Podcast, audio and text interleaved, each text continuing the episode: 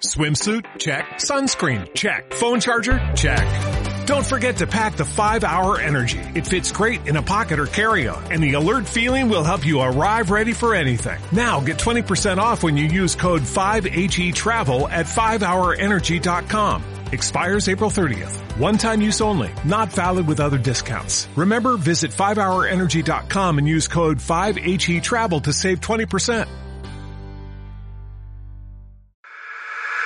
Esta semana en Los Bárbaros. Es que ustedes no tienen memelera cerca, güey, por eso no salen, güey. Yo la tengo menos de 50 metros. Ya no me quedo a comer ahí, pero pues voy por una memela, apoyo a la economía local, apoyo a todo este sistema solidario, porque la señora que desarrolla las memelas es su propio negocio. Me regreso a comerla acá, cabrón. Yo tengo culpa que ustedes vivan en lugares tan gentrificados.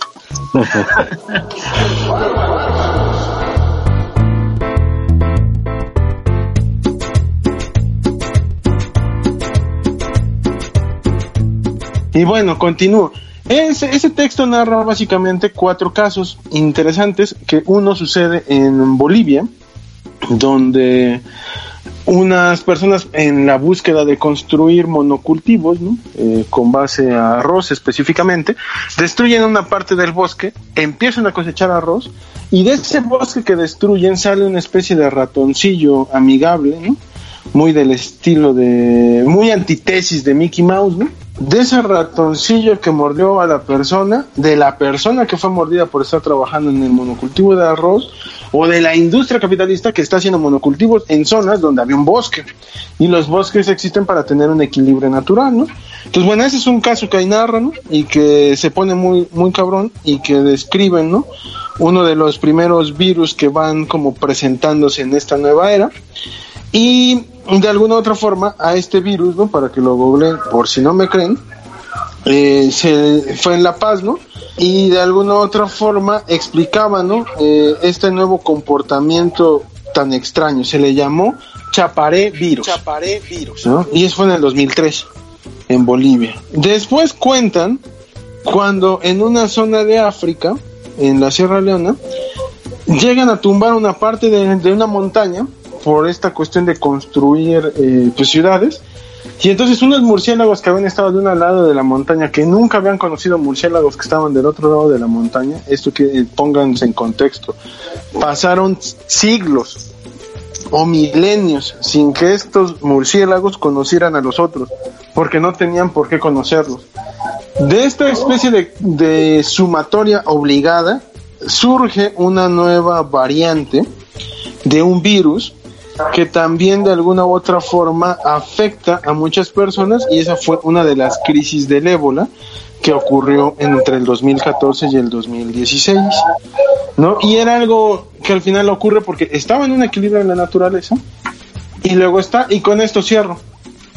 Esos virus, uno podría decir, ¿por qué esos virus que estaban habitando en el ratoncillo, en el murciélago, no matan a esos animales? Si recordamos nuestras clases de biología, tiene que ver porque un virus no busca la muerte de su agente. ¿Por qué creen que no lo busca? Porque no busca matarse. La vida siempre va a buscar vida, alguien me podría decir, pero el coronavirus no está vivo, los virus no están vivos. Ahí podríamos discutirlo y horas y horas y horas, pero lo que sí es cierto es que al final el virus no busca matar a su agente, porque si no con eso deja de existir.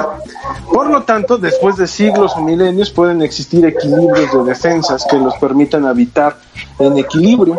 Y entonces eh, lo que ocurre con esto que les estoy contando es que precisamente llegamos nosotros con nuestra racionalidad instrumental, tecnológica, a acabar con los ecosistemas y hay una nueva lucha o respuesta de los mapaches, y digo de los mapaches para aquellos que no hayan visto la película de los pompocos de Estudio Gilby, porque quien la haya visto descubre que les dimos en la madre al ecosistema de los mapaches y los mapaches entonces intentan recuperarlo atacándonos y nosotros pues como ya no creemos en la magia pues seguimos con nuestra racionalidad destruyendo el mundo de los tanukis. Entonces cierro.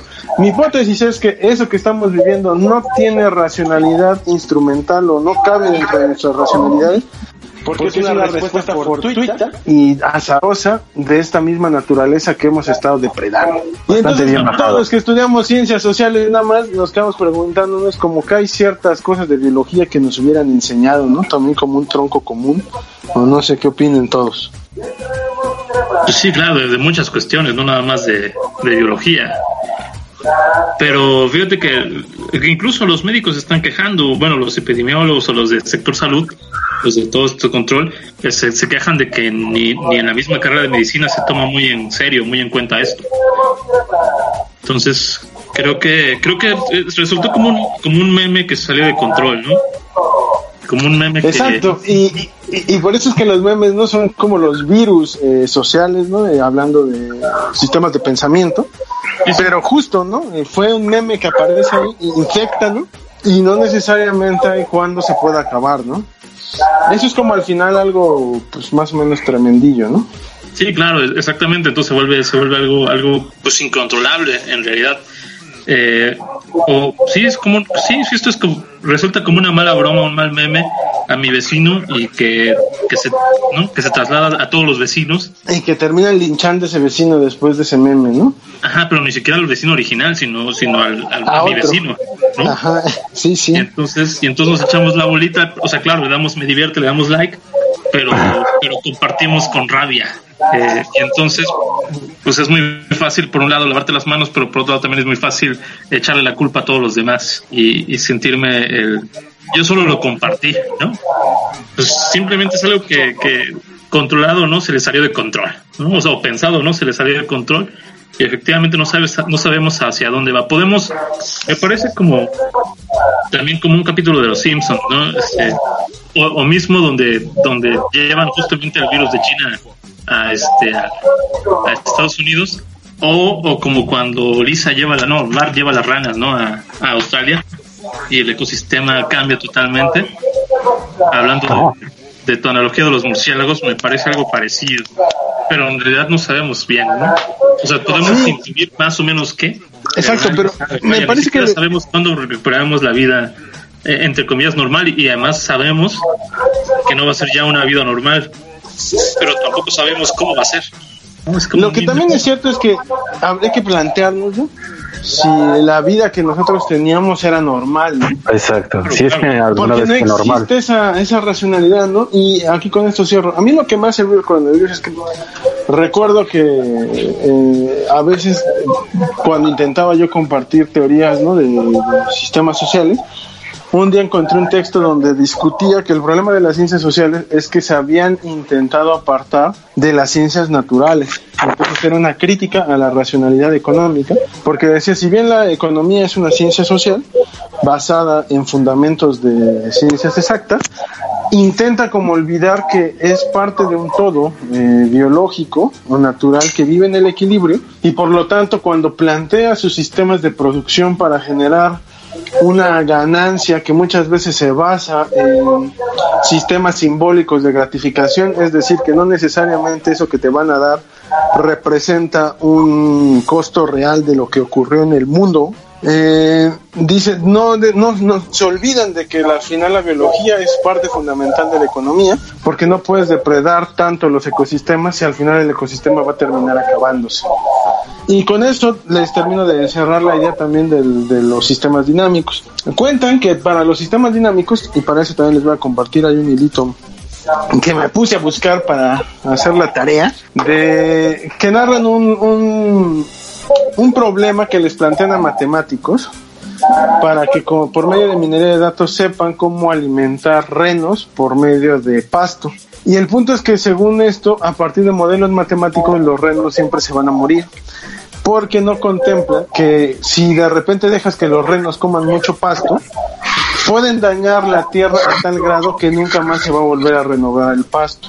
Asimismo, no consideran que ese pasto que se comen y ese eh, abono, bueno, ese popó que se termina haciendo, esa caca que se termina haciendo de venado. caca, que, no, que la palabra caca no, güey. No, es que tenía que romper esta tensión. Es una caca de venado, ¿no? Imagínense, un chingo de cacas de venado, ¿no? Así en, en los pastizales. Esos modelos matemáticos no entienden que ese reno va a terminar haciendo cientos de kilos de caca y esa caca encima del pasto va a hacer que uno, el reno ya no pueda comer pasto de ese lado donde hay caca y dos, que el pasto donde está ahí no crezca. Por lo tanto, no puedes intentar creer que la naturaleza no tiene estos desgastes medioambientales por más que se intente tapar el ojo con un dedo, ¿no? Entonces ahí explicaban que quizás eso es lo que nos está ocurriendo ahora, que esta racionalidad tecnológica e instrumental nos lleve a exigir que se gaste mucho en pruebas, por ejemplo, con tal de creer tener un escenario donde podamos protegernos todos, pero desconocen que esa prueba que se le hacen a la gente uno puede que después de que le hagan la prueba se enferme porque es un sistema dinámico. Entonces es absurdo que vayas gastando tantas pruebas porque estás más bien disparando sin conocer ese sistema dinámico. Y entonces es un poco a lo que nos estamos enfrentando. Nos estamos afianzando con toda nuestra racionalidad este, que nos han enseñado que es meramente capitalista, individualista y numérica, para comprender un fenómeno que desde el inicio sabemos que no se puede atacar bajo ese enfoque.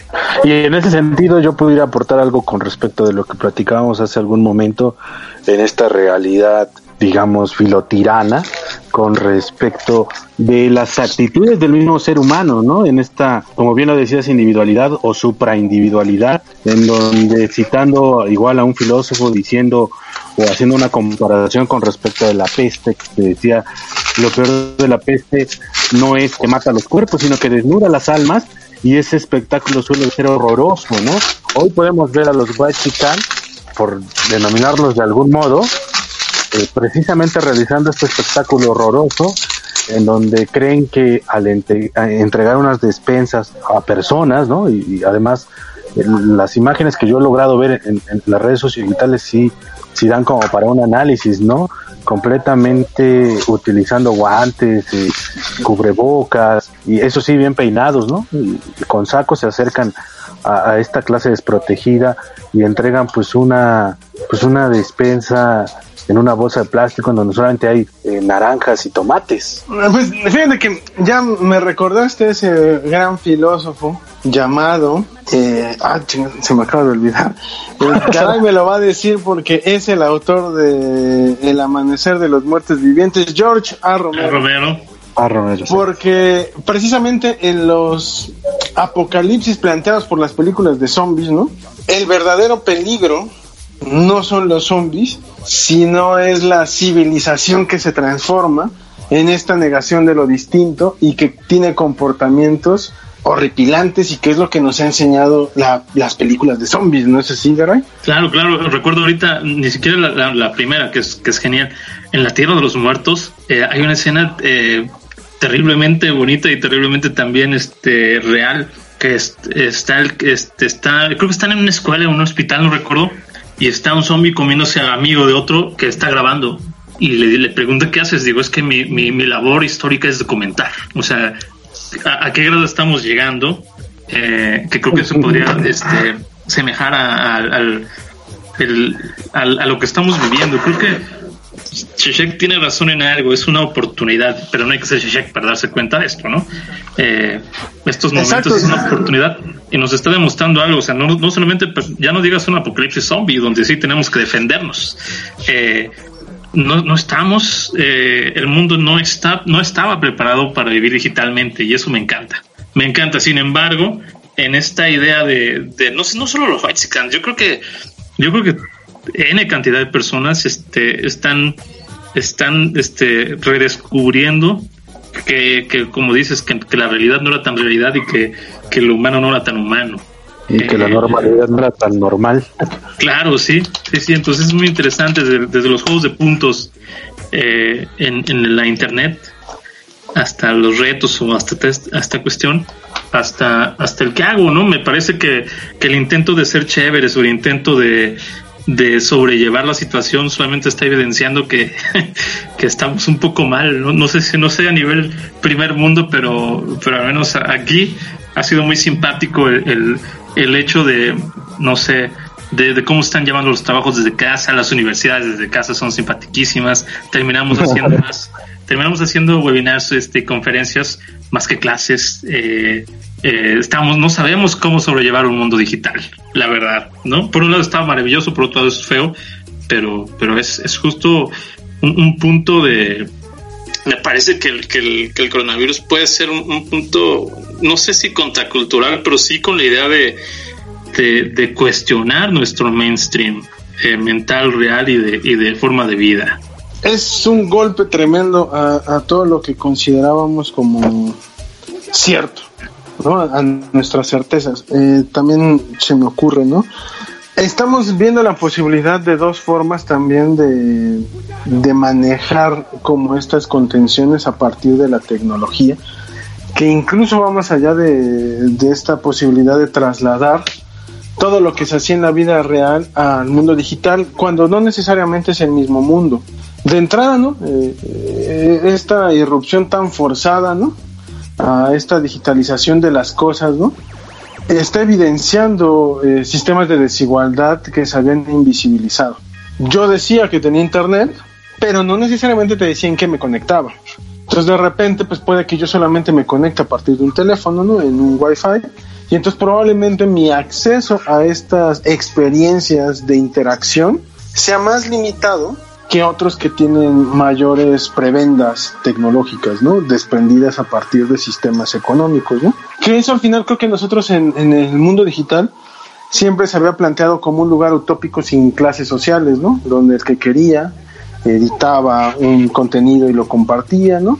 Y aunque sí existían desigualdades en la estructuración de los algoritmos para causar relevancia, como que al final era algo que la gente minimizaba, ¿no? Tú tienes la posibilidad de hacer una cuenta en la plataforma de elegida que quieras, que tiene espionaje chino, llamémosle Zoom, ¿no? Y pues órale, ahí conéctate al webinar, ¿no? Conéctate a mi clase en Zoom, ¿no? Es gratis, nada más se van a quedar con tus datos personales por usarlo 30 segundos, pero pues digo 30 minutos, pero dale, ¿no? O sea, eres libre de hacerlo. Sin embargo, al final eso estaba evidenciando, ¿no? Eh, estas nuevas desigualdades donde, ajá, pero ¿en qué me conecto? Ajá, ¿con qué velocidad? ¿Cómo te voy a ver? ¿Cuánto va a crashear mi conexión? ¿no? Y está evidenciando al final, me parece que eso, y ojalá eso nos haga repensar que todas estas soluciones digitales planteadas al vapor tengan una nueva solución mucho más racionalizada. Eso me parece que es, sería esperanzador. Y por el otro lado, no sé qué opinan ustedes de estos sistemas de vigilancia que se han estado planteando. Es algo que se está haciendo en Estados Unidos, es algo que se hizo en Corea del Sur y es algo que se hizo en China y en Europa se está planteando, que es básicamente aquel que estaba enfermo te dé su IP, que es su teléfono, se debe de comprometer a traer el teléfono todo el tiempo y tú con eso puedes establecer un sistema de monitoreo, de traseo, para ver que realmente respete la cuarentena. Y no solamente eso, que realmente también tú sepas cuáles fueron los IPs que se acercaron eh, por medio de este traseo y con base a eso proyectar posibilidades de contagio, posibilidades de órdenes de restricción a esas personas que han estado allegadas a y con eso entonces establecer una una ¿cómo llamémosle? una este, cuarentena eh, estratificada, ¿no? O, o, en micronichos, ¿no? Es decir, ya no haces que los que todos se deben de quedar, sino solamente se deben de quedar aquellos que sí están enfermos. Entonces me parece que se abren esas dos posibilidades. Una expresión contracultural como lo que dice Garay, ¿no? Tomemos lo digital e, e irrumpamos y descubramos que ese es más bien otro sistema de desigualdad que nos regala ciertas eh, experiencias a partir de gratificaciones insulsas. Y el otro es que al final los gobiernos también tienen la nueva posibilidad de que, apoyados por los sistemas capitalistas de tecnología, establecer sistemas totalitarios que ni George Orwell hubiera imaginado, porque insisto, George Orwell se lo imaginaba en la URSS y eran estos sistemas de dominación, control y de todo se dan en ese mundo que tanto amaba George Orwell llamado capitalismo. Llamado capitalismo.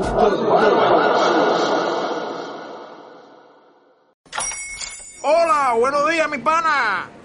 Buenos días, bienvenido a Sherwin Williams. ¡Ey! ¿Qué onda, compadre? ¿Qué onda? Ya tengo lista la pintura que ordenaste en el ProPlus app. Con más de 6.000 representantes en nuestras tiendas listos para atenderte en tu idioma y beneficios para contratistas que encontrarás en aliadopro.com. En Sherwin Williams somos el aliado del PRO.